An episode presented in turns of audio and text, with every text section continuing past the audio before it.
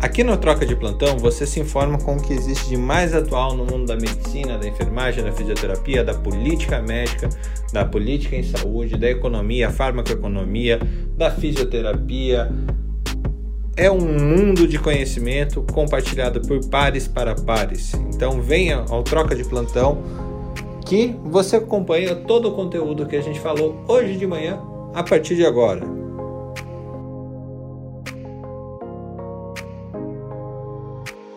Bom dia, pessoal. Bem-vindos ao Troca de Plantão na Academia Médica. Estamos no episódio 15, nossa uh, terceira semana consecutiva aí de, de trabalho. A gente começou, não foi que nem dieta, né? A gente começou numa quarta-feira o Troca de Plantão, em vez de segunda-feira.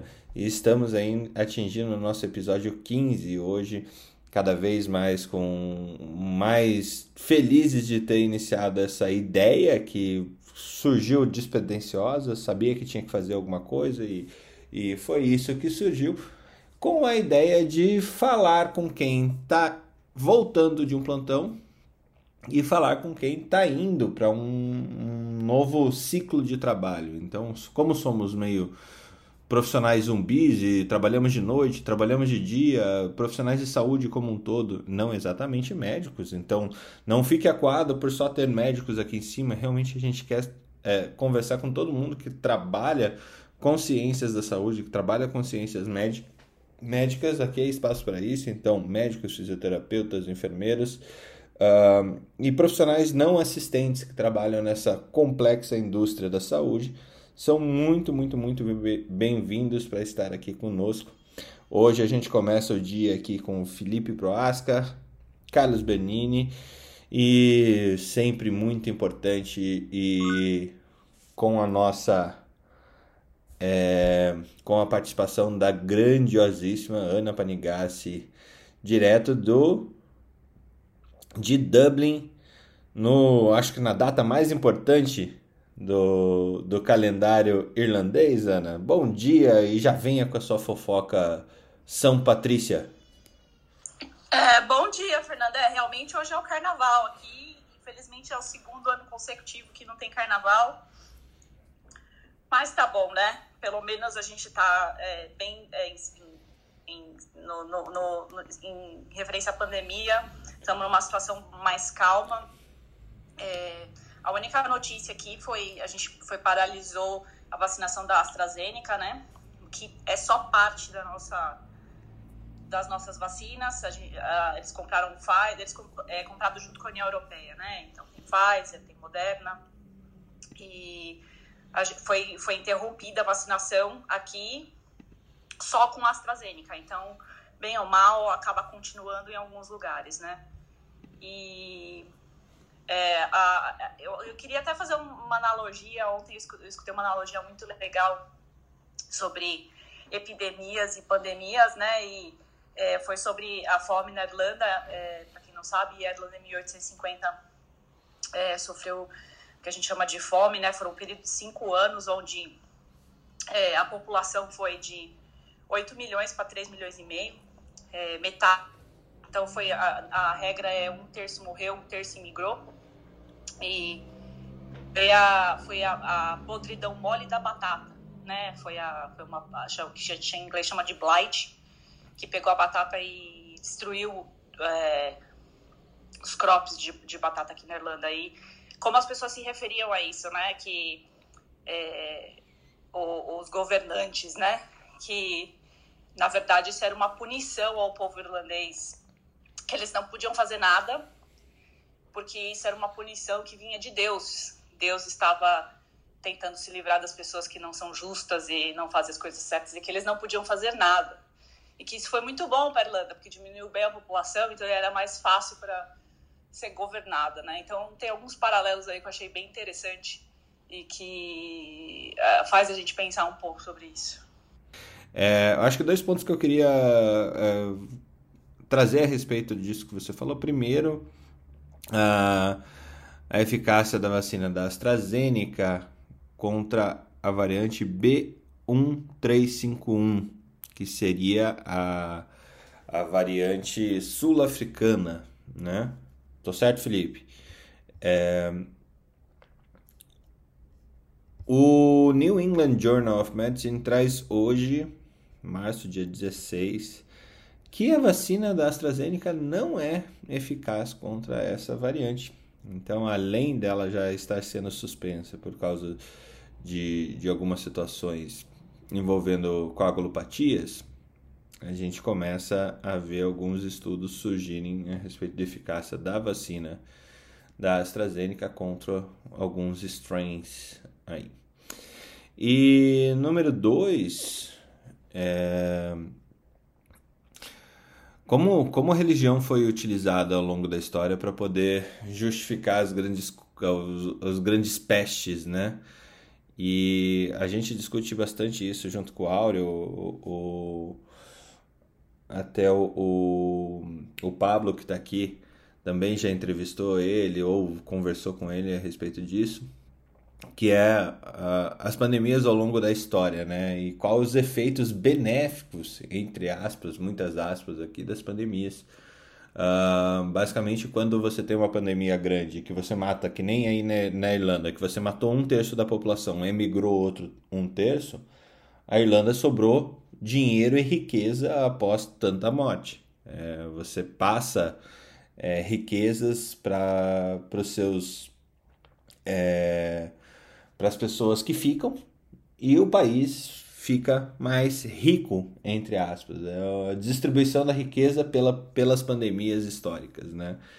É... é, é que o problema aqui da Irlanda é que o rico ficou mais rico né na verdade porque o problema da Irlanda era é, o preconceito né? O irlandês era visto como uma raça menor né? E isso até hoje, eles não se. Ninguém aqui, ninguém se bica, né? Os irlandeses com os ingleses, com os. Ninguém se bica, porque eles realmente entendiam. Então, assim, é, você tem histórias na década de 70, tem fotos é, na Inglaterra dos pubs com um sinal, com uma plaquinha na janela que fala no shirt, no dogs, no Irish, no service. Então, assim, sem camisa, sem, ou com cachorro, ou se você for irlandês, a gente não te atende. Então, é, e assim, como, né, como controlar as populações dessa maneira, né, de, isso aí tá, tá, é, realmente durante a história a gente vê vários casos, né. Então, e foi, no, no, não foi uma pandemia, foi uma epidemia de podridão mole da batata. Não pegou nem as pessoas, pegou a batata, né. Foi a fome que matou, né? A fome. É, então, e o, o problema é que assim, pegou só a batata, né? E tinha outras, outras plantações. Mas a Inglaterra foi, uh, foi falou que não, que essa, essa porque a, era o quintal da Inglaterra, né? Era aqui que se plantava as coisas. E os caras falaram, não, tem que continuar exportando a comida, a gente não, mas não, deixa, é, não, sem redistribuir, continuar exportando a comida para Inglaterra. Então, e eles tinham, plantavam batata para eles comerem, né? A população mais pobre, né? Então, para você ver, o negócio foi uma sacanagem de tamanhos monumentais, né? E até uh, tem uma história que foi doado, os Estados Unidos doou milho no começo da, da no começo da, da, da, da, da podridão mole da batata, eles doaram milho para Irlanda, mas quando chegou aqui, eles não sabiam fazer o processo de nixtamalização do, do milho, né? Que, são, que é o que o pessoal faz no México, né? Que então você pode comer quanto milho você quiser, não tem vitamina B, então dá pelagra, né?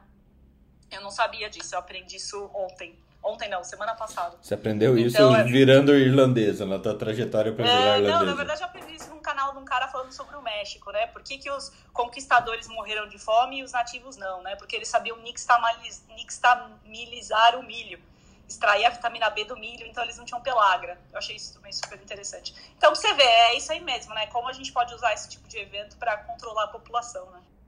Muito bom. Bom dia, Felipe Proasca, seja bem-vindo ao nosso Troca de Plantão. Temos fofoca hoje? Temos várias, né? Pelo menos do mundo da infectologia e fora do mundo ah, da infectologia.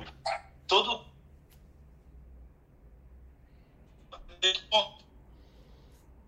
a empresa, porque eu estou precisando de alguém que fique organizando isso de uma forma que eu possa expor em tempo hábil é, todas as fofocas em 15 minutos. Eu estou pensando em contratar ele para me organizar nesse ponto.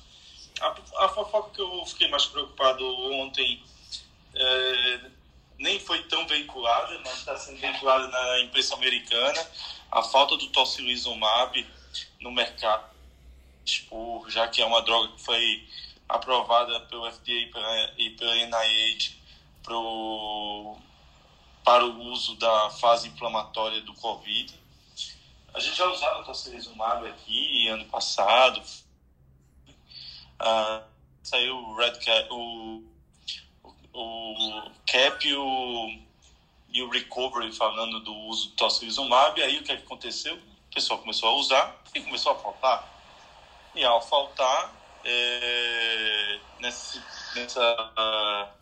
questão de estar tá faltando o tocilizumab no mercado, ontem a Roche já avisou que não vai todo mundo e que tenha paciência e que eles só querem garantir quem já faz uso crônico. Eles não têm como garantir nada além disso pelos próximos dois meses.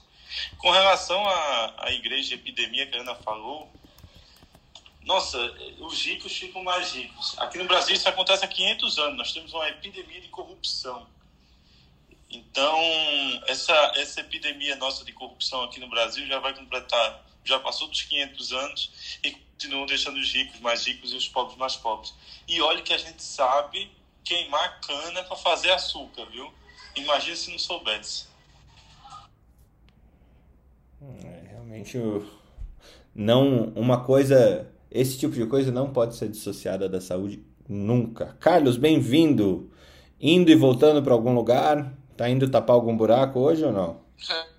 É, é então, sim, tô. Tem algumas coisas mais em São Paulo mesmo. Tá. Só fofoca Dia de. mais tranquilo mesmo. Só fofoca de ontem? Ah, fofoca de ontem. Ah, quer dizer, né? É, eu acho que é, é bem interessante a gente olhar que. Alguém.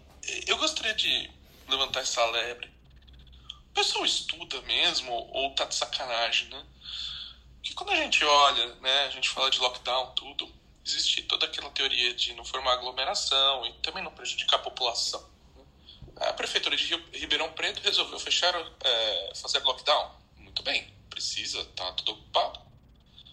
Mas aí, medida, vamos fechar o supermercado. Como assim? é, é, é organizar o supermercado, farmácias, é, serviços essenciais, não é fechar tudo. O que, que aconteceu ontem? Inflação e a, e a montoeira no, nos supermercados. Olha que maravilha. Gente, esse pessoal não lê, não é possível.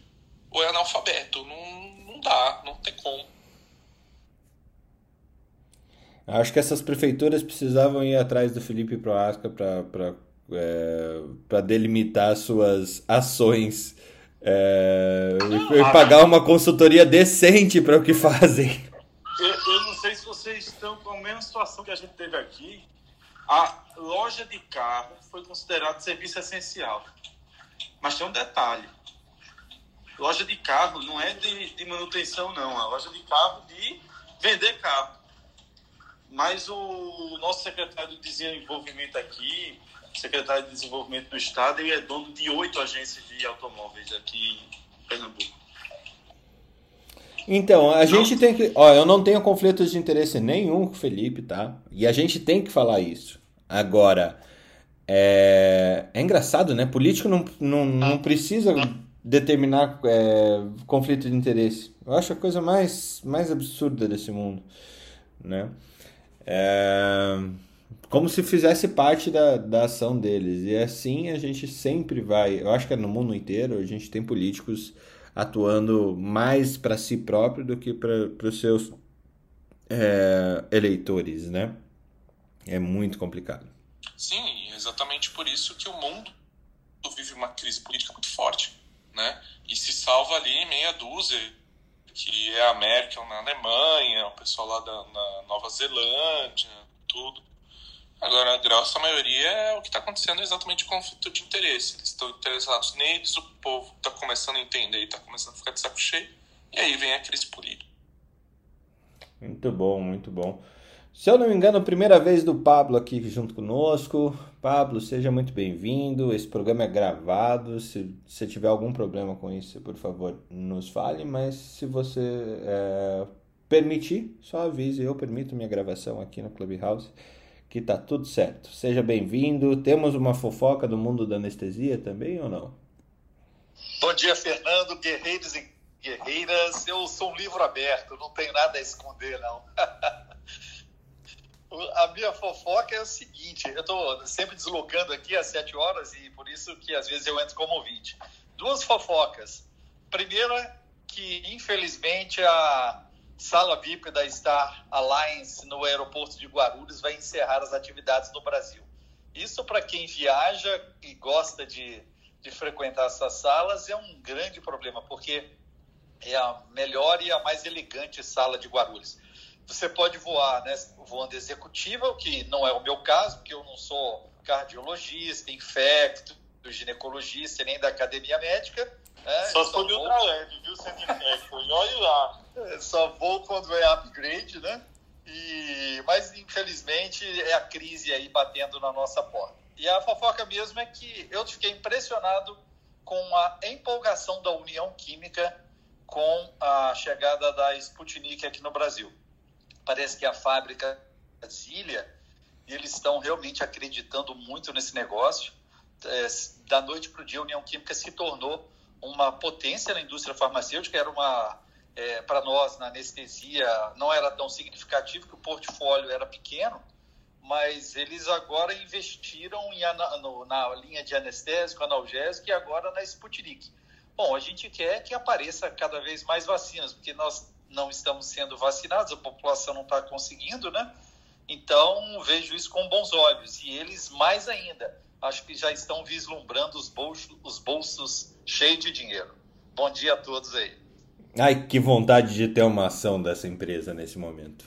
É, mas eu acho que eles eu são. Já de... tô falando russo, já tô falando russo. yes, yes. Mas é, uh, da. Uh, uh, é muito engraçado o que aconteceu com essa história do Sputnik, né? Aqui em Curitiba, a gente tem um, um, uma divisão do laboratório da Fiocruz de vacinas junto a uma empresa pública chamada Tecpar. Essa empresa pública, ela realmente é um, um ambiente de testes é, com biotech muito, muito importante, um dos mais importantes do país. E engraçado é que quantos estudos estavam sendo feitos, o Paraná estava se lançando à frente por causa da vacina do Sputnik e essa, essa, esse parceiramento aí com o governo russo. E de repente o negócio mingou, sumiu. E uh, de alguma forma, de algum arranjo, também com os resultados que saíram da Sputnik, que ainda, salvo engano, Felipe me corrija, eles são, eles não são tão transparentes assim, é... virou uma oportunidade de negócio violenta e que bom que vai ter uma empresa brasileira que vai distribuir isso para a América Latina como um todo, vai produzir aqui, distribuir isso como um todo. São mais ricos, ficando mais ricos ainda, mas é muito bom ver uma empresa se destacar em cenário nacional e mundial dessa forma. É isso mesmo sobre a vacina, Felipe? Eu fui conhecer, né? O pessoal da União Química me procurou para falar da, da, da, questão da vacina, de apresentar a vacina e tudo mais. A grande verdade, o grande problema dele, da questão da vacina, foram os estudos que só foram feitos na Rússia. Né? E, engraçado, falando em não vacinação, o, o Putin não se vacinou. Mas ele soltou uma a filha dele se vacinou, mas ele não se vacinou. Eu até fiz um comentário em casa que foi do tipo que ele deve ter chegado em casa e dito: quem tirar a menor nota na escola, eu vou vacinar. Se sobreviver, continua aqui em casa. Porque esse deve ter sido o modelo. A gente tem muito pouco dado né, da, da, da vacina russa. Só tem os dados que a, que a Rússia diz. E aí, a questão de fé. Você acredita ou não? Agora, né, os hackers russos, deve ser uma boa vacina. E como o indutor viral é muito parecido com o indutor da AstraZeneca, a minha impressão é que eles copiaram dela. Então, é uma boa vacina, sim. Deve ter seu bom resultado. Não sei se vai ser suspenso na Europa de vez em quando por causa de problemas de trombose. Se começar a dar trombo é, trombose, a gente já sabe quem é eles copiaram. muito bom. Uh, Marileia, seja bem-vinda mais uma vez. Ontem à noite a gente teve uma sala muito legal de ouvir um pouco do teu estilo de vida, o que você tem feito para se manter sã e sendo executiva da saúde, trabalhando junto ao CEBEX aí da Bahia. Foi, foi muito legal a gente compartilhar um pouco dessa, dessa vida pessoal. É, seja bem-vinda mais uma vez e qual a sua fofoca de hoje? Bom dia, gente. Minha fofoca de hoje é que eu acabei de chegar da praia onde fui ver o pôr do sol e foi maravilhoso. Mas não é isso não. O que Carlos falou aí sobre a, a, a burrice, entre aspas, da, de abrir, de fechar supermercado, eu, eu assim, eu tô tão cética que eu não sei se é burrice ou se é proposital, exatamente para inflacionar, para aumentar o consumo e subir os preços do jeito que tem subido. Então, eu ainda fico olhando, será que não tem uma intenção por detrás que não a burrice? Então, não sei. Ah, eu também vi ontem que ontem começou, não sei se Felipe pode confirmar, que ontem começou os testes da Moderna nos Estados Unidos para criança de seis meses a até 11 anos. Eles começaram ontem a testar a, a farmacêutica moderna e, e, e, vão avaliar por um ano o uso dessa nessa, nessa faixa etária, tá? Então é isso aí, vamos em frente. Eu tenho uma fofoca para você, artigo do Jama de ontem.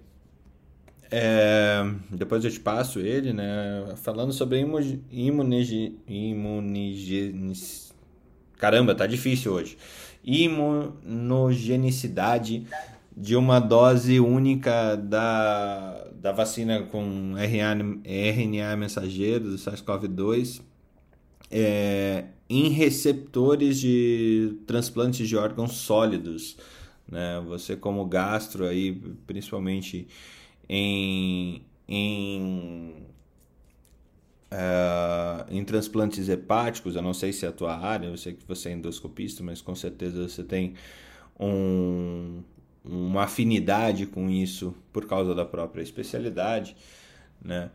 É, que mostra aqui que um resultado de 436 transplantes é, de pessoas que, que receptoras que entraram no estudo, ou seja, é impressionante como eles conseguem fazer o estudo com uma população tão individualizada quanto receptores de transplantes sólidos.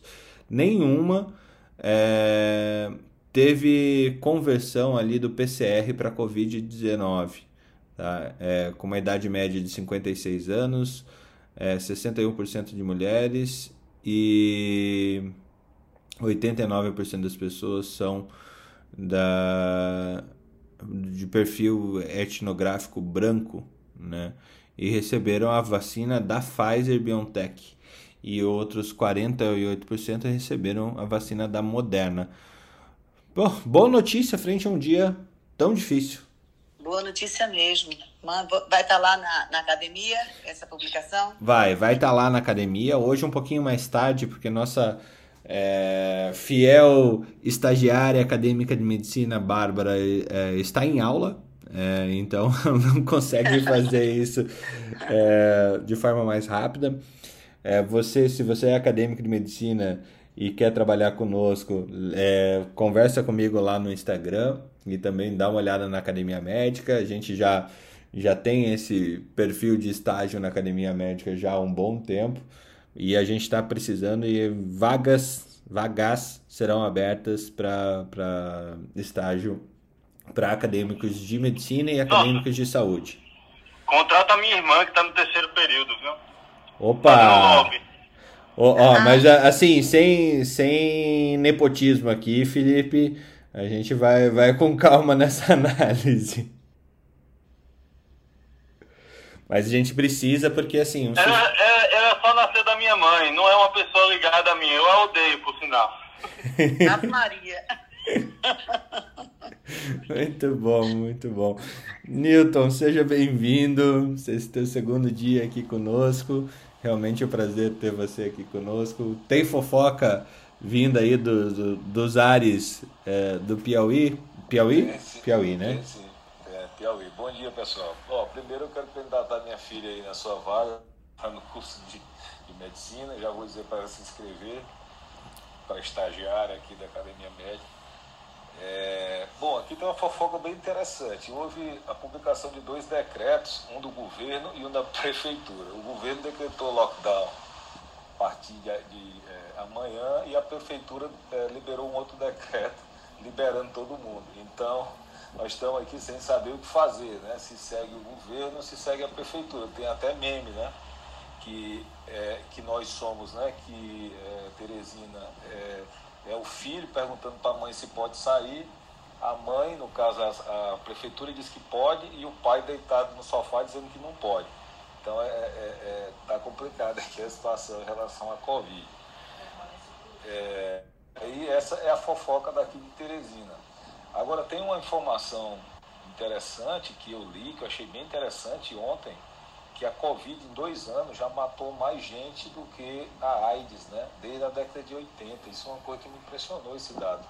Não sei se vocês, chegaram a ver isso. A Covid em dois anos já matou mais gente no Brasil, no Brasil, do que a, a AIDS, desde a década de 80, acumulado. Então é um dado realmente que me impressionou. E outra coisa em relação às vacinas, eu tomei minha segunda dose ontem de Coronavac, que eu fiquei doente, né? Então não pude tomar no momento certo. E aí liguei para cinco colegas especialistas e ficaram na dúvida, porque uns diziam que eu não podia tomar, porque podia dar uma hiperreação do sistema imunológico, outros diziam que não tinha nada a ver. Fiz uma médico, acabou que ainda perdi para tomar a dose, mas eu fui lá e tomei, que eu não queria perder a chance e estou aqui. Segundo dia está tudo bem. Então, para quem vai tomar depois de ter, de ter a doença, vai o meu relato. E é isso que eu tenho de novidade aqui. Ah, estou aqui é, agarrado nas planilhas e nos BIs procurando vaga de é, UTI na minha rede credenciada. Estou aqui fazendo igual é, auditor, procurando de um por um aqui quais são os hospitais que tem vaga aqui, porque o negócio está pegando. Você está fazendo igual todo gestor do resto do Brasil, né, Newton? Chegou, chegou o. Seja bem-vindo. Já...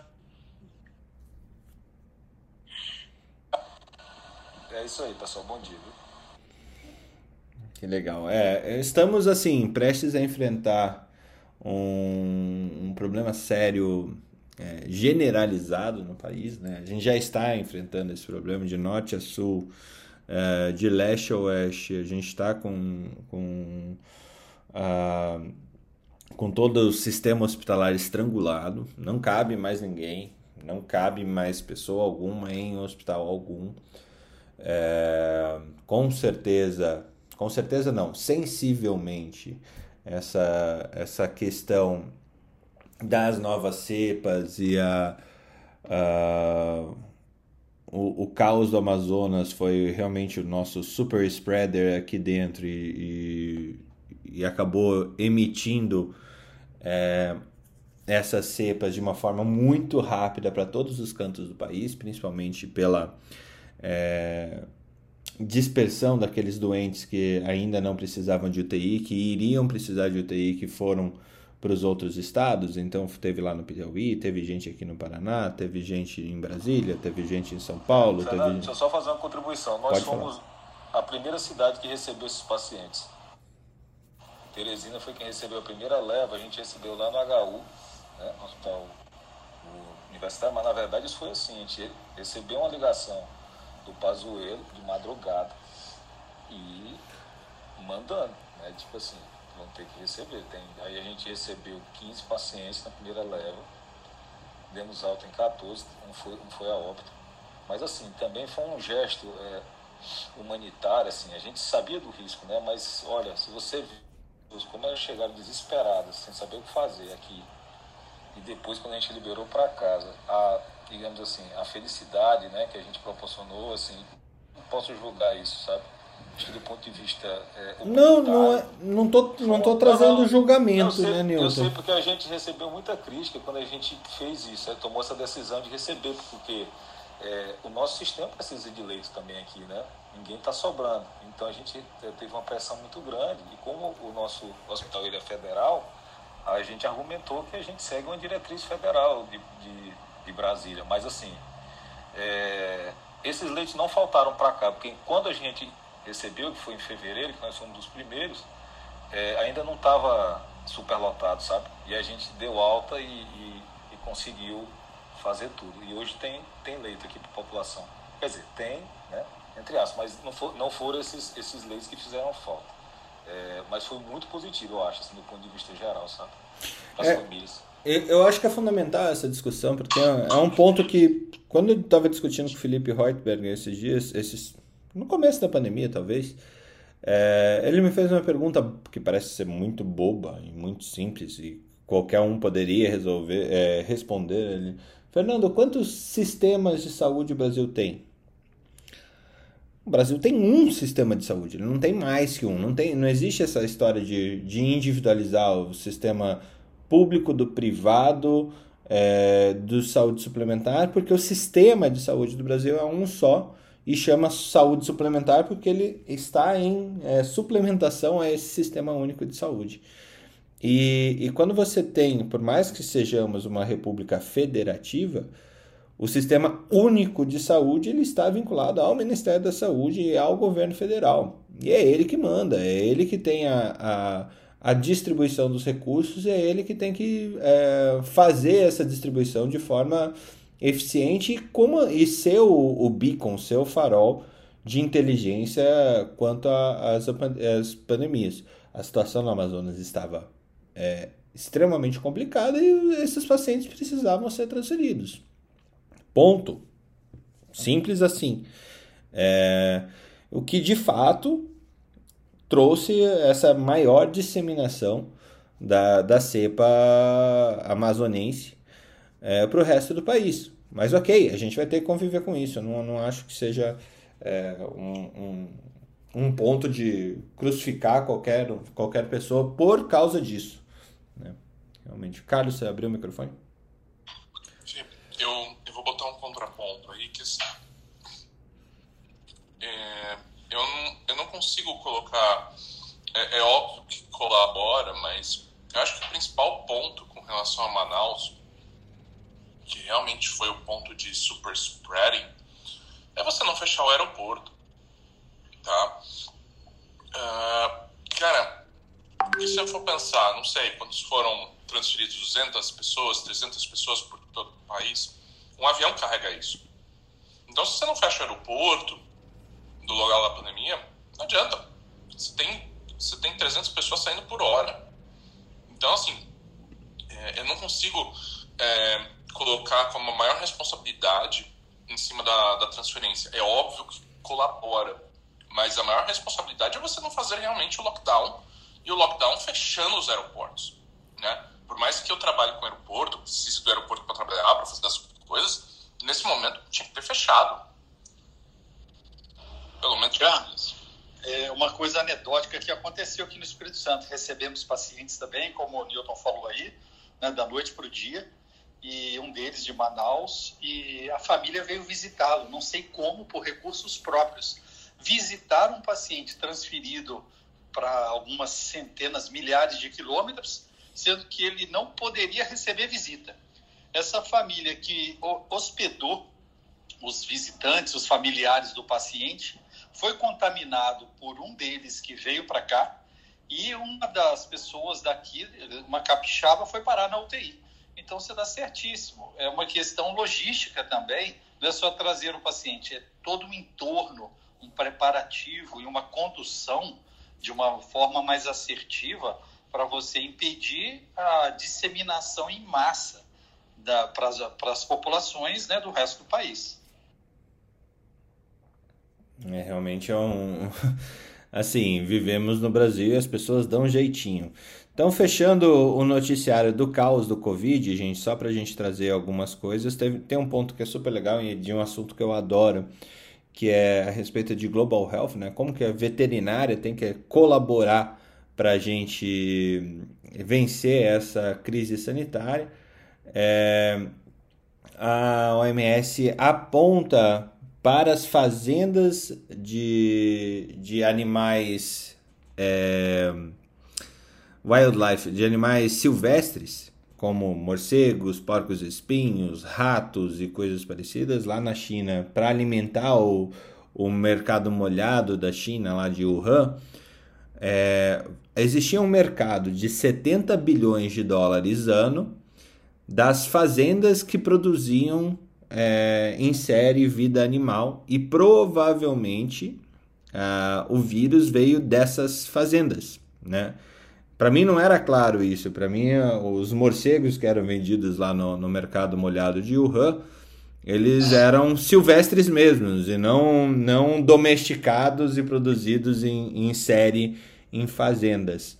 Né? Mas a, a OMS identificou que o mercado ele foi ponto de disseminação, enquanto a doença foi originada nessas fazendas e na produção em escala de animais, é, animais silvestres. Comentários a respeito disso? Colaborações? Então, é, é, eu, se vocês quiserem assistir um negócio legalzinho, engraçado, o John Oliver, não sei se vocês gostam dele, é, ele fez um, fez um quadro sobre, a, sobre zoonoses e sobre esses mercados. E muito interessante que eles colocaram que, é, é, que tem, tem realmente muita gente do mercado veterinário, do mercado de Global Health em cima, tanto que virou até um quadro programa de informação de humor, né? Então eu recomendo muito interessante e falando justamente sobre isso, que talvez seja mais é, o problema do mercado de Wuhan seja mais falta de é, fiscalização e falta de planejamento do que é, porque esse, essas, essas uh, zoonoses aí podem ser um problema. Eles acham que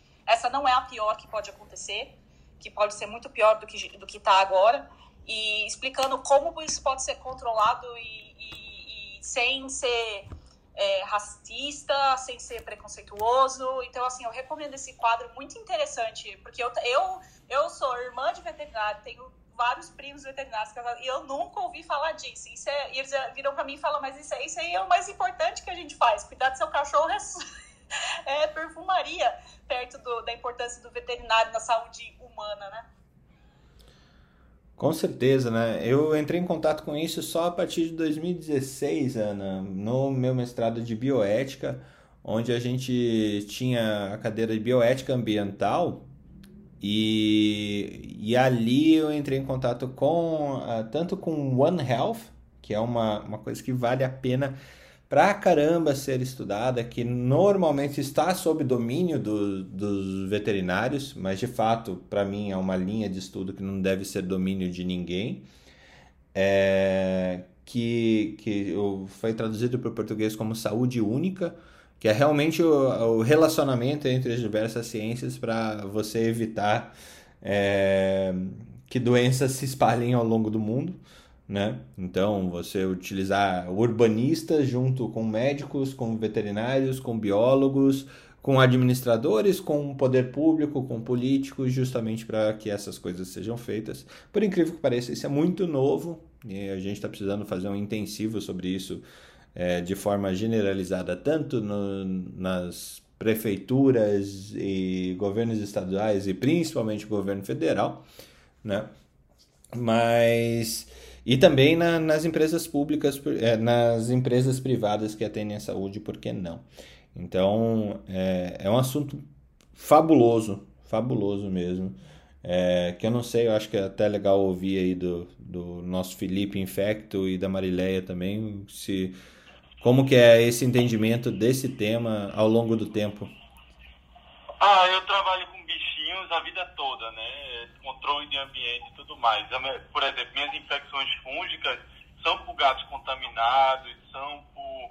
Tem, por exemplo, esporotricose, vem do gato contaminado, tem algumas doenças que são relacionadas também ao, a cachorros, como leishmaniose, por exemplo, que é um parasita, que a gente tem que ter controle ambiental. Tem, bem, tem muita coisa relacionada a, com, com como é que se diz, com a questão de, de animais.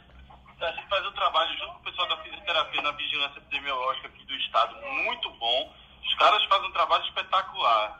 A gente teve um surto de doença de Chagas, que se não fosse o pessoal lá da, da se não fosse o pessoal lá da zoonose, a gente estava até hoje investigando a gente estava investigando até hoje malária.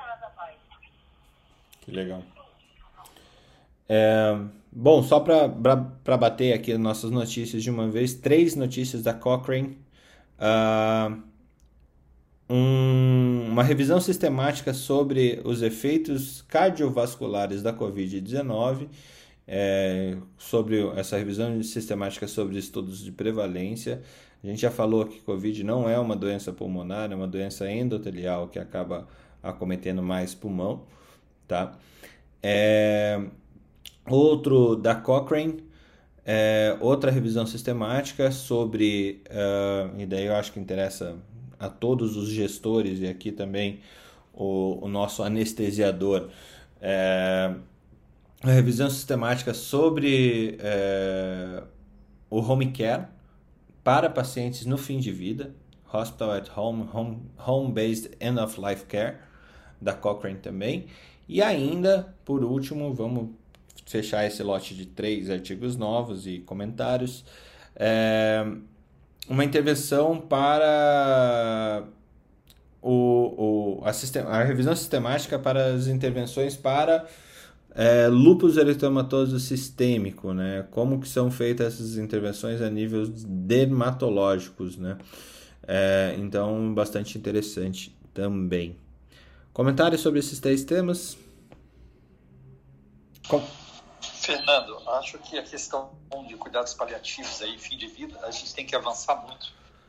O brasileiro ainda não está preparado para isso. É uma situação que é, a gente compara com os países né, anglo-saxônicos, uma aceitação maior desse Estado, até um planejamento do próprio indivíduo. Aqui no Brasil é muito difícil dar más notícias e nós também, como médicos, não estamos preparados para isso. Então, ter local apropriado para isso, é, onde o indivíduo estará ao lado da família, é um grande desafio para a gente. A gente lida aqui, inclusive, é, o nosso hospital tem essa discussão de dilemas éticos. O paciente abandonado. Isso existe, né? Em muitos locais, em todos os níveis econômicos. A família nem sempre, quando vê que está chegando o fim de vida, ela quer deixar no hospital, ao invés de agregar ao lado do indivíduo nos seus últimos momentos. Então, essa questão do cuidado paliativo, nós precisamos de políticas. Existe uma academia brasileira muito forte, muito presente, com guidelines, com consensos disponíveis, mas isso tem que começar na nossa graduação, né? E a própria população. Então, eu acho que esse artigo aí é muito importante e significativo para a gente começar a discutir isso no ponto da bioética e da questão de aceitação social desse momento que é inevitável para muitos de nós, né? ou, ou, às vezes, né, num fim de vida diferente daquilo que nós. O Fernando, é bem interessante isso que você colocou sobre é, cuidados paliativos aqui em Salvador. Eu tenho um projeto de segmento com uma clínica oncológica onde a gente faz uh, o segmento em domicílio e esse e esse acompanhamento para terminalidade em casa ou em uma clínica de terminalidade que a gente também tem. Então a gente faz a avaliação é, envolve toda a família, a, a, as necessidades de, de, de, cada família, até mesmo é, é, é, se prefere que fique em casa ou nessa clínica, mas com todo um suporte. É um trabalho que a gente está com resultados belíssimos e tem um ponto muito importante que não pode ser deixado de, de, de, considerar, que é a questão social. Muita gente não tem quem cuide do paciente em casa. Por isso que prefere, entre aspas, que fique dentro do hospital. Porque não tem o cuidador, não é aquele que precisa de uma internação domiciliar de fato. É um paciente que precisa ter um cuidador treinado, é, que não necessariamente precisa ser um especialista na área de saúde, um enfermeiro, um médico, um técnico. Então, o que, é que a gente fez nesse projeto? A gente dá um suporte para a família através dessa clínica, com visitas semanais da enfermeira, quinzenais do médico, suporte psicológico, mas o que mais a, a, a, é, tem gerado problemas para a gente é o cuidador desse paciente que não tem em casa, por questões sociais mesmo. A pessoa precisa trabalhar, as pessoas é, precisam sair de casa, então tem que ter alguém cuidando 24 horas por dia desse paciente. Mas é um trabalho que a gente está com os resultados muito interessantes, porque não só o resultado do acolhimento e da terminalidade, mas até o resultado econômico um paciente desse, toda vez que ele vai para uma emergência, ele, a gente fala que cai no parque de diversão não porque se quer, mas é porque o médico que está ali atendendo não conhece o histórico, não sabe. E aí começa a fazer tudo daquele paciente que muitas vezes não tem indicação mais de fazer. Então, é, é bem interessante esse tema e eu acho que a gente precisa evoluir muito, mas a gente precisa analisar a questão social também. Eu tenho uma proposta de passar para todos vocês esse artigo e a gente discutir ele mais a fundo é, aqui na sexta-feira. Eu acho que pode ser bem interessante. Ainda mais é, é muito legal ver a Cochrane fazendo uma revisão sistemática sobre isso, né? É, que é quem, quem reúne maior, os artigos de maior evidência científica e separa o joio do trigo aí, é, que acaba sendo usado como corrente na nossa atividade.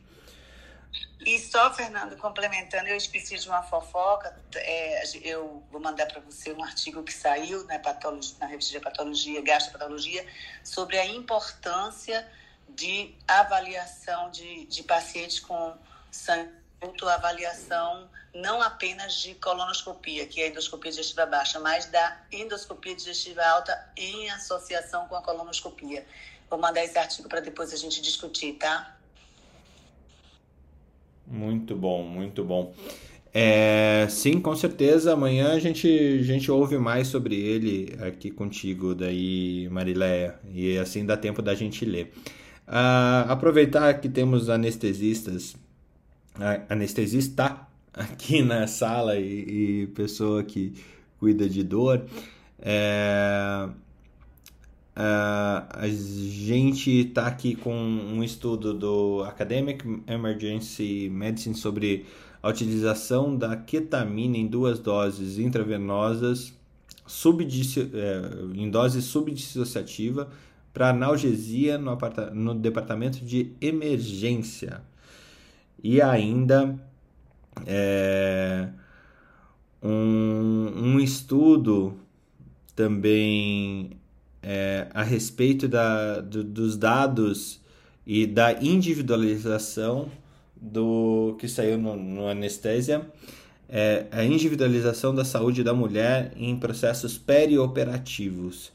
Uh, Pablo, vocês já veem essa, essa questão? É, isso já é disseminado? Deixa eu melhorar a pergunta.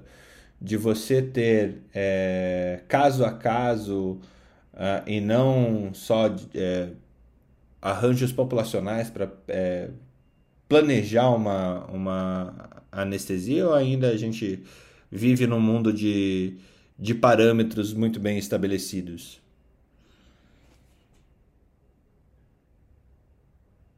Desculpa, perdi o botão aqui. É, Fernando, na verdade, o que a gente, é, atualmente, a gente tem prezado muito pela analgesia multimodal onde a gente não se baseia mais apenas no opioide. Né? Agora a gente usa algumas medicações que anteriormente eram pensadas que poderiam ser importantes para o tratamento da dor, como por exemplo a, a ketamina, que é um inibidor NMDA, metilaspartato, que vai realmente nos ajudar a potencializar os outros medicamentos, né? E a sua pergunta em relação à dosificação, cada vez mais nós temos programas farmacocinéticos agregados às bombas de infusão, onde a gente consegue, pelo peso, altura, sexo do indivíduo, é, proporcionar uma, uma analgesia e anestesia alvo controlada.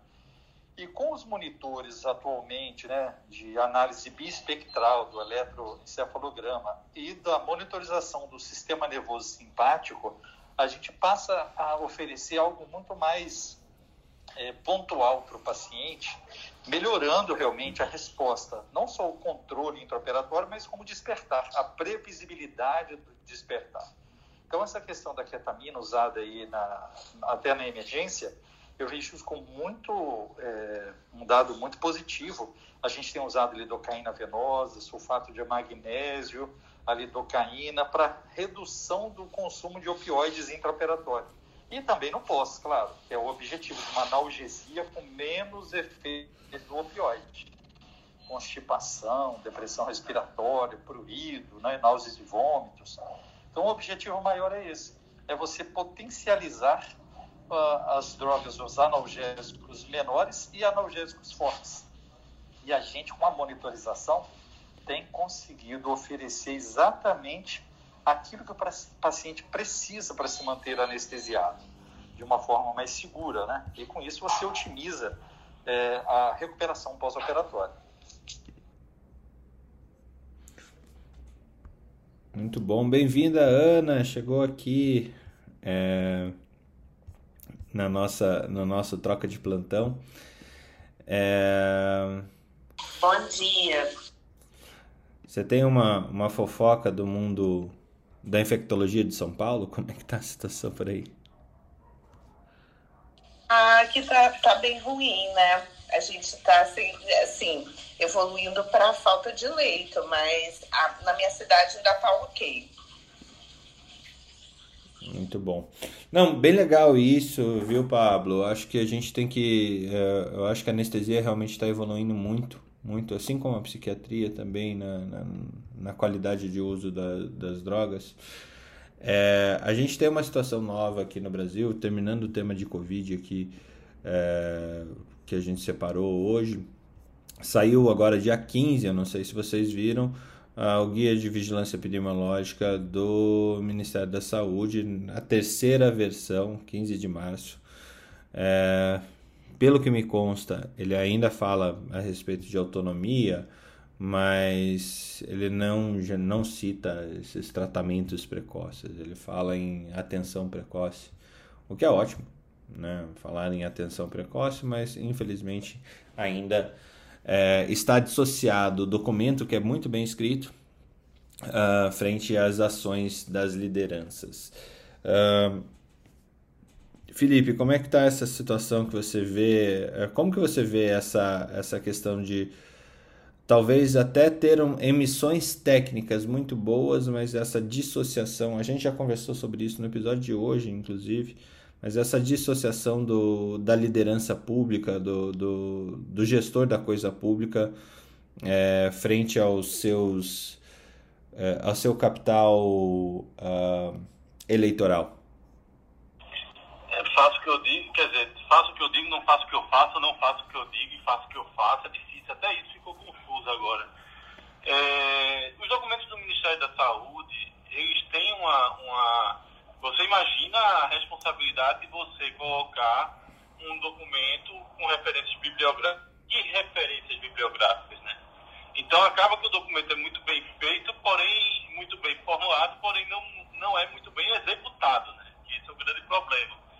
O, nós, temos, nós temos que ter um posicionamento de, e aí, como médicos e sociedades e conselhos, frente ao Ministério. Só que até isso a gente está tendo problema, porque o próprio Conselho tem tido é, posicionamento politizado e isso tem tido uma interferência muito grande também na qualidade do seu trabalho. Ou seja, nós não podemos confiar no Conselho, nós não podemos confiar no Ministério. Em quem é que nós vamos confiar? É por isso que tem que chamar o Chapolin Colorado mesmo, né? porque a gente já está naquela situação que não tem mais para quem pedir ajuda. É, é, é óbvio assim que é, houve uma mudança da postura nas últimas semanas frente à catástrofe que o Brasil vem sofrendo hoje, entrando realmente, é, acho que essa semana vai ser crucial colapso generalizado e o que é pior, as coisas tendem a piorar até abril, ou seja, vai piorar esses 15 dias de março e vai piorar em abril. Então a rede ela não vai somente colapsar, ela vai colapsar e por requintes de crueldade ela não vai sair desse ciclo vicioso. Nós só devemos ter uma estabilidade e melhora a partir de maio, considerando a questão de uma vacinação mais ampla agora no final de, de, de março. Lembrando agora dessa questão da AstraZeneca também, das limitações da AstraZeneca que possam trazer na interferência, que vai ter algum impacto positivo no macro, sim, com certeza. Mesmo que a gente vacine com a AstraZeneca, vai ter a sua importância no macro. Mas a verdade, quem está na linha da frente aqui sabe muito bem, Ana pode até falar também, está todo exausto. Está todo mundo aos pedaços, né? Eu, eu falo por mim também. Olha que eu sou caveira, eu, eu bota a, a, o colete todo dia, saio cedo, chego tarde e vou pra guerra. Eu tenho um pensamento que são aqueles dois anos de guerra que eu vou estar nele. Imagina como foi a Segunda Guerra Mundial, que foram seis anos. Imagina como foi. E eu tô aqui na guerra. Mas eu tô cansado já. Eu acredito que muitos que estão aqui também nos ouvindo sabem do que eu tô falando. É exaustivo, é cansativo e o pior está chegando. Está batendo na nossa porta. E vamos ver como é que a gente vai reconstruir, não só a nós, como a medicina também, de maio em diante. É, eu acho. Pode falar, Newton. É, não, eu queria só fazer uma contribuição, concordo é, com o Felipe. Às vezes a gente se sente o próprio, o próprio Chapolin Colorado, porque, por exemplo, aqui no meu estado, a gente recebe. É, primeiro, há uma confusão de, gestão, né, como vocês já sabem, tanto nacional, estadual e aqui é, municipal, não se, se, se entende. Então a gente vai tomando as medidas nossas mesmo e vai seguindo. Daqui a pouco nós já estamos ajudando os outros, é, o Estado, a Prefeitura pedindo ajuda, os outros é, hospitais, vocês comentaram aqui a respeito do é, Toxilizumab, por exemplo, que a gente já usa desde março do ano passado, mesmo quando não tinha, assim, quando os estudos deram bem preliminares, na verdade, a gente começou a usar com resposta fantástica. Eu vou até levantar meus dados agora para é, publicar, eu tenho mais de 300 pacientes que usaram, com muita resposta boa, 70% responde. E o que, que aconteceu agora? Como a Rocha deixou de produzir, é, não é que ela deixou de, de, produzir, ela não atende mais, né? Porque agora parece que descobriram. A gente tinha facilidade de comprar antes, só não comprava mais porque era caro. E, mas nunca faltou, e agora faltou. Ontem é, a gente foi solicitado pelos hospitais dos outros convênios para a gente vender para eles e a gente não podia porque o nosso estoque estava baixíssimo, só ia é, cobrir o, o, o, os que a gente já, tava, é, já tinha paciente que estava usando. É, então, assim, tem hora que você se sente o próprio, o próprio Chapolin mesmo. É, ninguém pode ajudar, entendeu? E ontem eu, por exemplo, neguei isso aí, mas assim, sabendo que tinha que usar nos meus, mas ao mesmo tempo sabendo que, que o outro paciente que estava, mesmo do outro convênio, é, não vou dizer rival, né? O, aqui, o concorrente, estava precisando. A gente ia vender se tivesse, entendeu? Mas assim, não pude fazer isso. Então, é, é uma situação que, que você é, se sente realmente quem poderá nos salvar, né? E, e, e, é isso que nós estamos vivendo hoje. Exatamente isso. Pois é, Nilson. A gente também usou tocilizumab desde março do ano passado, com 78% de, de sobrevida né, em quem fez. É, um resultado muito bom, num perfil específico, não é para todo mundo, né? Participamos do estudo também lá do pessoal uh, ah, para dar os dados. E agora não vai ter. E é o preço fez desde o início, agora não vai ter para ninguém, né? E é uma medicação imunobiológica muito difícil de produzir, que você vai demorar meses para poder. Qual que é o processo, Felipe? Se você puder comentar assim, é, com, deixa por, eu só, por onde eu vem? Até fazer. É, eu... Com artrite reapatóide juvenil, com artrite que precisa tomar. E aí? É, exatamente. Felipe, a gente pediu aqui, eu tô com 500 ampolas pedidas na rocha. Eles me deram 20 essa semana. Disse que não pode. Assim, aí vão. Aí que na próxima semana vão dar 15. E aí... Eu tô com 20 também.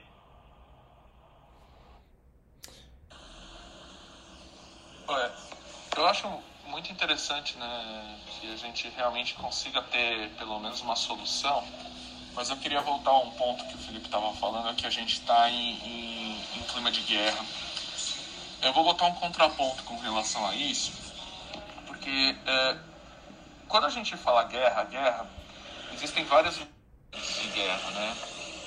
E se você for pensar na Segunda Grande Guerra, né, um, uma cidade, ela por vezes ficava sitiada, então esse sítio durava aí uma semana, no máximo duas, é, porque se ela não durasse mais de duas semanas, a cidade esvaziava do ponto de vista de cidadãos. É, dava uma trégua, entre aspas, a cidade esvaziava e, e o pessoal voltava a brigar. E no, no, enquanto você está dominado, você tem lá suas coisas, a vida acontece, você não corre tanto risco durante a dominação, mas sim você corre maior risco na troca de dominação. A gente, na verdade, está enfrentando muito parecido. E, assim, vai ter bombardeio, tem o, a sirene, você escuta o tiro passando, você sabe onde se localizar geograficamente, né?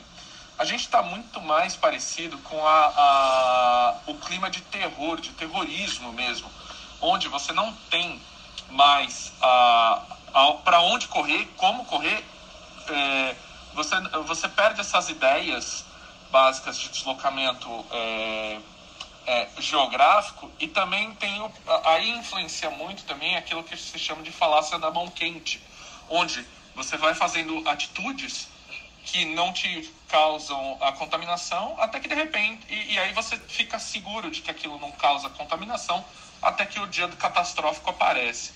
Então, assim, é, apesar de ser realmente um clima de guerra, não é um clima de guerra tão fácil, porque é o terror. É um, é um, é, e no nosso psique isso é pior ainda do que, por exemplo, uma guerra como se fosse a Segunda Guerra Mundial. Muito legal. A, a Débora subiu e eu quero trazer também, é, já provocar o Tiago ali para a gente ter um, um, olhar da psiquiatria logo mais. É, eu acho que a gente está no momento já de explorar é, a situação de transtorno de estresse pós-traumático é, e também estudar aí as questões das grandes guerras ou guerras mais recentes aí eu acho que os Estados Unidos vai ter muito para colaborar principalmente o pessoal da, da, da medicina militar dos Estados Unidos que é o efeito em curto, médio e longo prazo de eventos como esse e aí na população médica em si e também na população como um todo. Né? Então, acho que é um, é um, a gente começar ao mesmo tempo que já está todo mundo cansado, os gestores estão cansados, a linha de frente está cansada, a gente vai ter que preparar esse terreno para o que vem depois, que é a onda do transtorno de estresse pós-traumático é, e que leva ansiedade, depressão generalizada e tudo mais para todos esses profissionais de saúde. Fernando, só complementando o que Carlos falou, Carlos, gostei muito dessa comparação que você fez em relação à guerra. Agora, uma coisa que a gente faltou muito, que a gente vem discutindo isso aqui em algumas, em algumas manhãs, é que faltou exatamente a estratégia de guerra desenhada. A gente teve, a gente não teve um planejamento estratégico, pelo contrário, a gente teve comandos muito distintos e que isso gerou uma confusão ainda maior dentro dessa guerra. Marília, eu tenho que discordar de você. É, porque a gente teve, teve uma tentativa é, de comando, só que ela era tão ruim que ninguém acreditou nesse comando. É, que foi o, fato de, do, do, da estratégia do Ministério da Saúde e do governo Bolsonaro realmente de falar cloroquina ou qualquer outra asneira é, medicamentosa é, para o tratamento precoce da, do Covid, que não existe. Não existe. Então, é, a gente teve um equívoco, o, o comando de um equívoco, ou como eu quero pensar que é um equívoco, equívoco, mero equívoco, ao invés do comando de uma de sabidamente de alguma coisa que não funciona é, para dar um alento transitório com um único motivo eleitoral. Então, acredito que aqui somos todos Chapolin Colorado, porque estamos na última instância de alguma forma. É, para a gente fechar assim, eu não vou, não tenho como fechar em boas, é, com boas perspectivas aqui, mas eu, eu queria entender de vocês assim. É, quem chamar. Com quem, quem, quem é o nosso Chapolin Colorado agora para cada situação de vocês aí, Ana? O que, que você está vendo aí? Quem, como que você se, como que você veria um Chapolin Colorado na Irlanda, Felipe no seu contexto, Carlos no seu contexto, Pablo, Marileia, Ana, Débora e Newton, cada um no seu contexto essa situação. Débora teve que sair, mas ela já ela está substituindo o nosso Populational Health aqui, o Alexander, hoje. Seja, é, Ana, quem que você chamaria? Quem que seria o teu chapo, Chapolin Colorado aí, no teu ver? hoje para salvar. Quem poderá nos salvar? É, é, então, diz que São Patrício expulsou todas as cobras da Irlanda, né? E que ele vai voltar esse ano para expulsar o coronavírus. Eu tô acreditando no São Patrício, né? Não, então, brincadeira. Eu acho que, é, bem ou mal, uma coisa que a Ana falou ontem é muito verdade. Se esse rapaz que assumiu o Ministério da Saúde souber dançar a dança, entendeu? Porque, na verdade, assim, vai ter que dançar a dança, entendeu? É, assim, souber bajular o presidente e levar as coisas do outro lado, eu acho que a saída, no caso, é essa, a saída prática, não a saída que eu gostaria, entendeu? A saída prática é o cara vai ter que dançar a dança e convencer. Não sei se vocês lembram aquele filme Casamento Grego, que a, ela fala pra, pra filha, né? Ai, filha, o homem é a cabeça do casamento, mas a mulher é o pescoço. E ela vira a cabeça, ela vira a cabeça para onde ela quiser. Então, assim, ele vai ter que ser o pescoço dessa cabeça. Se eu espero que seja isso que aconteça, porque eu acho que é a, é a solução mais prática. Não é a que eu queria, mas é a mais prática. Felipe. Ah, eu tô aqui desde o começo pensando quem seria o Chapolin Colorado nosso. Porque dá saudade do Bolanhos nessa hora, viu? Porque pelo menos tinha alguma esperança de rir um pouco, porque só, a vontade é só de chorar. Eu não vejo uma. Eu não vejo uma alternativa, eu não vejo um salvador da pátria. É, infelizmente, eu só vejo uma vacinação em massa como uma possibilidade de se salvar esse país. Até lá, é, pode ser quem for na cabeça do processo é lidar com as consequências e a morte. É, até, eu acho que até amanhã a gente chega em 3 mil mortes e com São Paulo entrando em colapso, a gente semana que vem a gente está em 4 mil, né? Tá, vai ser bem complicado. Carlos, teu Chapolin Colorado. Ah, ah uh, Viagem no Tempo, Marty McFly. Ah, até passou o DeLorean aí do teu lado. Exatamente. Uh, bom, tirando um pouco da linha fantasiosa, eu acho que. Uh, acho que não. Eu sou meio pessimista, eu não teria nenhum Chapolin colorado porque de fato é, depende muito mais do povo entender que, que dane-se o que o, o seu dirigente está falando, ele está falando asneira, você tem que fazer o certo. Só que o povo não, não tem essa capacidade de, de, de compreensão exatamente pela falta de educação crônica que nós temos no país. Então fica muito difícil, né? Ter um. Eu não consigo ser Sebastiano nesse momento de achar que existe um uma figura que vai salvar o Brasil, salvando o Brasil. Então, talvez vou com a vacina com o Felipe. É, eu também tô com a vacina e talvez nosso Chapolin Colorado, como tem, talvez eu roube o Chapolin Colorado aí do, do Pablo. É, é a produção da Sputnik. Pode ser o Zé Gotinha, né? É, mas. É... É o, Zé, é o Zé Gotinha que toma vodka, né? Então eu acho que é esse o, o, o, caminho aí, essa produção em ambiente nacional, a terceira produção de vacina em ambiente nacional, acho que pode ser um bom chapolim colorado aí com a produção do Sputnik em solo brasileiro. Pode ser bem interessante. Pablo? Olha só, eu vou botar três chapulins colorados. Um é realmente a vacina o outro ventilador, porque nós estamos chegando no momento aqui em todos os pontos onde nós vamos ter que usar a sala de cirurgia, utilizar o ventilador, o aparelho de anestesia. Engraçado isso, né? Porque em março do ano passado, quanta gente se mobilizou, engenheiros, médicos, ah, vamos fazer respiradores, vamos salvar o mundo. Aí, como acabou não precisando, a galera morreu, as patentes não foram para frente, não se industrializou a produção e agora está aí, ó. Nós estamos é, com certeza precisando de ventiladores em função do excesso de pacientes que estão evoluindo para ventilação mecânica, não só nas UTIs que não tem vaga, quanto no pronto-socorro e brevemente, provavelmente, pontos é, de grandes centros, as salas de cirurgia.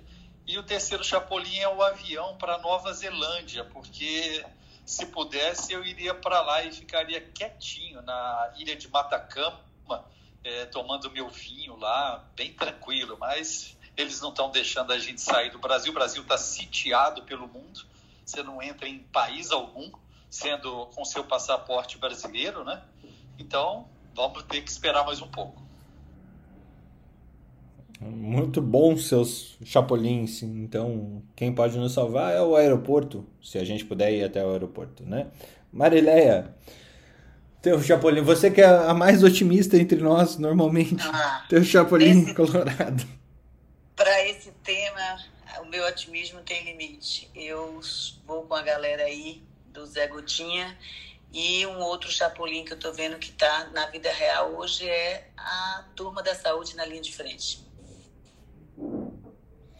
É, é, é excelente Chapolin. Quem sabe a gente voltar a ter um, uma política de valorização desse pessoal possa ser interessante com esse ministro.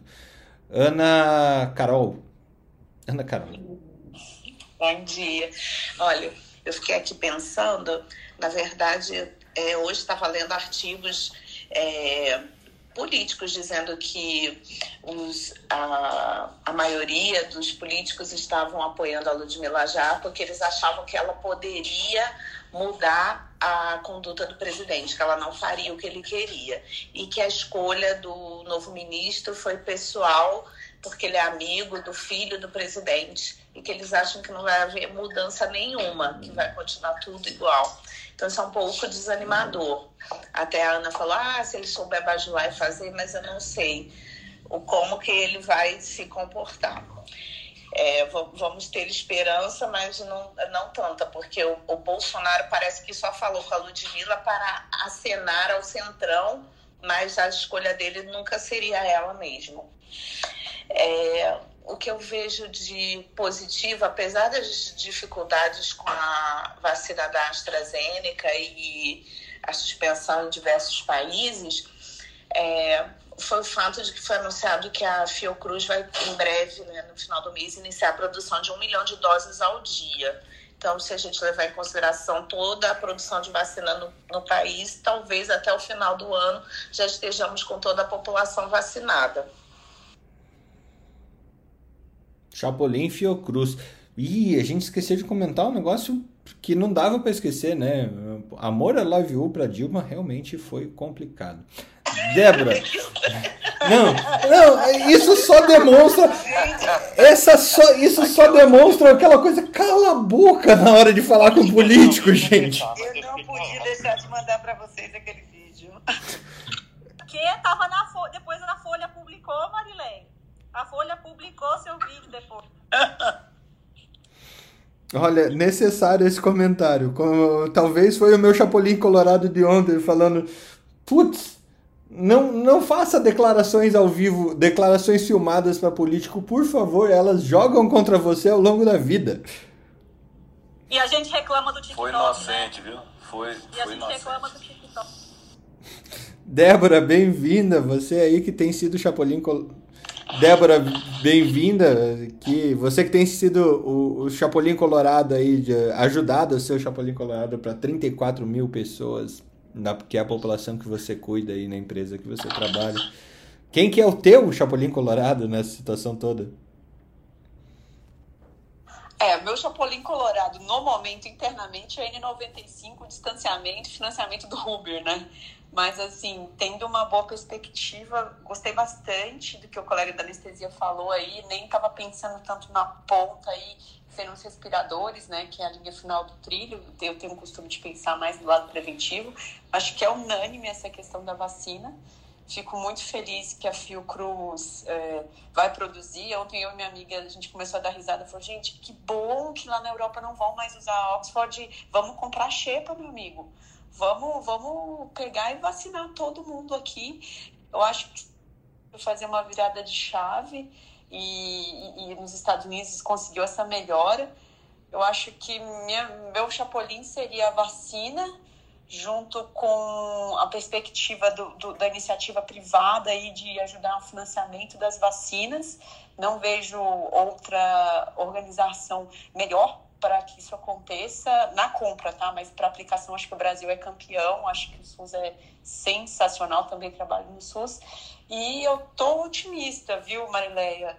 Eu gosto tanto de te ouvir de manhã, mas assim, eu tô, tô com a Ana aí, tô bem otimista, acho que até o final do ano a gente vacina todo mundo e é redução de danos, mas assim, a minha experiência de combater o isolamento, é, é, é implantar o pelo menos onde eu trabalho, e alertar os meninos, ó, N95 nem é para vocês, é só para evitar a transmissão interna, assim, né, a transmissão horizontal, tem funcionado. Então, assim, é a N95, é a vacina, são os respiradores e os trabalhadores de saúde.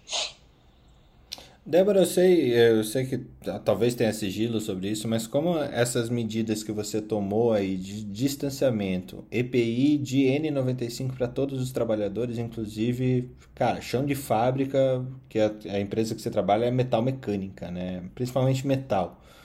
É, e tem um contato muito próximo entre os trabalhadores. Como essas medidas mais é, focadas, assim, impactou na tua população?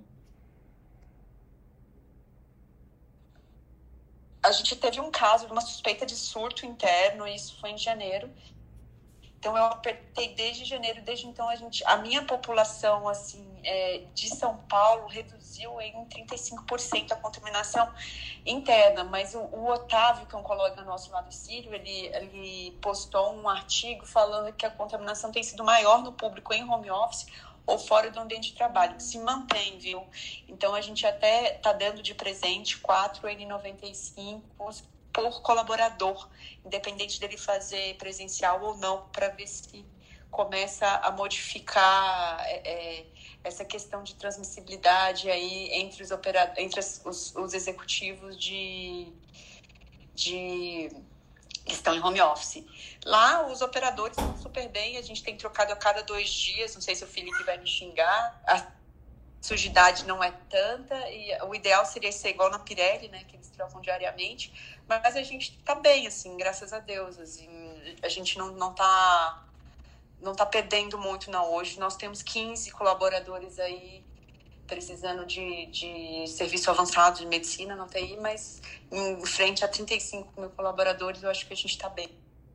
É uma cidade, é uma cidade descentralizada, né? Eu acho super interessante. É, vocês que lidam com, é, com, com populações gigantescas de colaboradores assim. Newton, seu seu bom dia com o seu Chapolin Colorado. Bom dia. É, eu acho que o Chapolin Colorado não vai dar conta só, não. Posso chamar os Vingadores, Avengers e. Na, na, minha época seria os Super Amigos, né? Na década de 80. Não vai dar conta, não, viu, Chapolin? Primeiro eu queria saber se tem. Se, é, os Super Gêmeos, sei lá. É, eu primeiro queria saber se tem alguém da, é, da ABIN nessa sala aqui para eu fazer uma declaração. Acho que não, né? Olha, a gente está pautando Mas todos. Também, né? a, a, gente está pautando todos os veículos de, de comunicação é, ultimamente. Então a gente vou, traz antes. Primeiro, primeiro quero fazer um disclaimer que eu sou de centro-direita. Esse é o meu disclaimer porque eu vou dizer agora. Mas eu acho que por incrível que pareça, o nosso Chapolin Colorado vai ser o Lula. O Lula vai ser o Chapolin Colorado. Porque ele vai ativar o governo de tal forma e aí eu vou dizer o que realmente eu acho que teria uma mudança de curva de vacinação seria a iniciativa privada.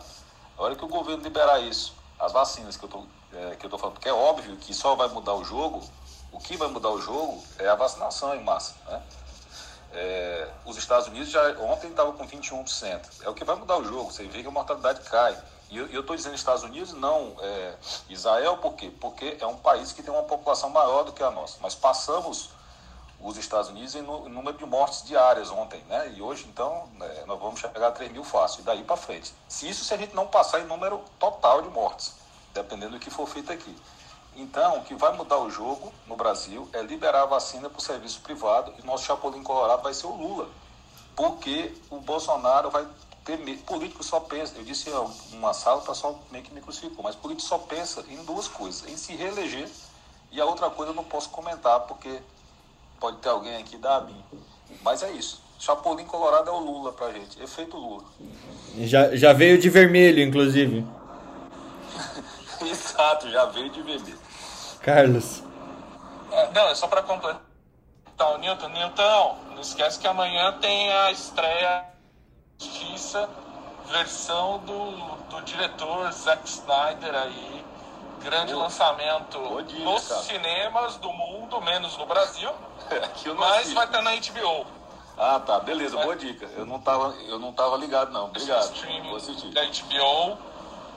Eu tenho aqui, eu tenho. Beleza, obrigado. Quatro horinhas de filme. Só pra, Não, mas pra quem gosta, é- passa, passa rápido. só pra é. animar um pouco. Pra quem gosta é bom. Exatamente. Muito bom. A gente, Newton, super legal você trazer isso. Eu não sei se você estava no dia, no Troca de Plantão número 11. O título do Troca de Plantão número 11 é Jararaca viraliza o uso de máscaras. Eu deveria ter colocado Chapolin Colorado depois dessa, dessa É tua aí. intervenção. Não, É, bata- ó, não bateram na cabeça da jararaca, agora lascou pra ele. é, mas é, é- é- o, o legal é que esse episódio ele trouxe, ele tá lá no Spotify para quem quiser ouvir também. Trouxe uma discussão muito boa a respeito do controle da narrativa. A Ana Panigassi trouxe essa, essa questão e o quanto o Lula, querendo ou não, ele é um, um mestre populista melhor que o Bolsonaro em termos de mobilização de, de, de fala, de público. E essa concorrência realmente vai. a- a- foi a conclusão que a gente chegou naquele dia, dia 11, que a gente fez. Essa concorrência é o que vai motivar o governo a, a ter outras ações. Realmente foi super inte- interessante essa troca de chapulins, troca de plantão é, do dia de hoje, é, no qual realmente assim estamos na beira da, da virada pro, pro momento, pro nosso pior momento da nossa história. Aqui eu tô falando de pessoas, eu aos meus 30 e quase 37 anos e vocês também, aos seus 30, 40, eh, 50 anos de idade, a gente está vivendo o pior momento da nossa vida, né? A não ser que tenhamos aí as pessoas que também enfrentaram o vírus do HIV lá na década de 80 e começo de 90, eh, que lidaram com uma situação tão, tão apreensiva como a, a que a gente está vivendo hoje. E eu acho que cada vez mais a gente vai ter intervalos menores entre pandemias ah, no mundo, né? Então, acredito assim, a, a grande vencedora de alguma forma foi a infectologia aí do Felipe, que voltou a ser a, a, o- a medicina tropical e a infectologia que voltaram a ser as grandes é, batedoras do, do tambor. Apesar da gente ver infectologistas aí também é, esquecendo a ciência de lado, então deixando a ciência de lado. É, fechando o nosso dia de hoje, troca de plantão foi maravilhoso. A gente teve aqui nosso Newton Nunes, ah, colega piauiense, cardiologista, Débora Yumi Fukino, é, que é médica do trabalho é, de uma grande empresa aqui do Brasil, da Gerdau, Ana Carolina Carvalho, infectologista é, e trabalha com medicina funcional integrativa, Marileia, grande gastroenterologista, endoscopista, mas também gestora, Pablo é, Guzman, o, o anestesiador, que para quem quiser procurar também o podcast dele, Medicina do Conhecimento, super interessante. Carlos Benini Capins, nosso viajante tapador de buraco Brasil afora, que é cardiopediatra, hemodinamicista é, e procter. E Felipe Proasca, Felipe Proasca, nosso infectologista aqui, fiel, membro titular desse pro, uh, troca de plantão. E a nossa irlandesa, que hoje já deve estar tomando seu chopp verde comprado e entregue por delivery, Ana Panigassi. Pessoal, bom dia. É, espero que vocês tenham um excelente dia. Deixem seu bom dia rapidinho para todo mundo para a gente fechar o troca de plantão de hoje. Começando agora de baixo para cima. O Newton fechou a última rodada, ele fecha o bom dia também. Ele abre o bom dia. Bom dia a todos. Espetacular, Fernando, viu? Bom dia. Bom dia, pessoal. Muita fé aí, muita saúde, força que a gente está tá lutando aí. Essa guerra que a gente não venceu, mas vamos. Bom dia para todos, um excelente dia. Vamos manter o astral elevado e confiança, porque isso melhora a imunidade e a gente vai chegar lá. Bom dia a todos e todo mundo se cuida para que a gente possa cuidar dos outros. Bom dia a todo mundo. Bom dia, força, coragem, juntos nós vamos vencer. Ana, em sua homenagem, vai uma IPA no final do dia. Vai lá, Carlos. Bom, bom dia a todos. Eu gostaria de destacar nesse final a notícia que acabou de chegar, eu não estava sabendo, mas teve assassinato em massa na região de Atlanta então, oremos pelas e também pelas vítimas da pandemia aqui no Brasil e no mundo. Ana, seu bom dia. É, é, bom dia a todos. Uh, La Félia, La Félia Sona. Uh, esqueci. La Félia, La Félia Porrick Sona Guich, que é Feliz Dia de São Patrício para todos. E assim como São Patrício expulsou as cobras da Irlanda, é, nós esperamos que São Patrício é, expulse o coronavírus também. Bom dia a todos. Do mundo. Um abraço a todos, bom dia e até amanhã no Troca de Plantão aqui da Academia Médica, que está sendo todos as, de segunda a sexta. Amanhã o Troca de Plantão número 16 começa às seis e meia da manhã. Esperamos você aqui conosco para essa troca. Se você não conseguir assistir desde o começo, está disponível também no Spotify. Acessa lá Academia Médica, o nosso podcast para você poder ouvir o troca de plantão que começou lá a partir do número 9. Então tá bem, tá bem interessante. É longo troca de plantão, se você quiser já põe lá para ouvir em uma vez e meia, de vez em quando eu falo um pouquinho mais mais devagar e o pessoal também, mas dá para ouvir muito bem com uma vez e meia de velocidade lá no Spotify. Um abraço a todos, excelente dia e contem com a astúcia de vocês, em vez de ficar seguindo a astúcia dos outros. Um abraço e até mais.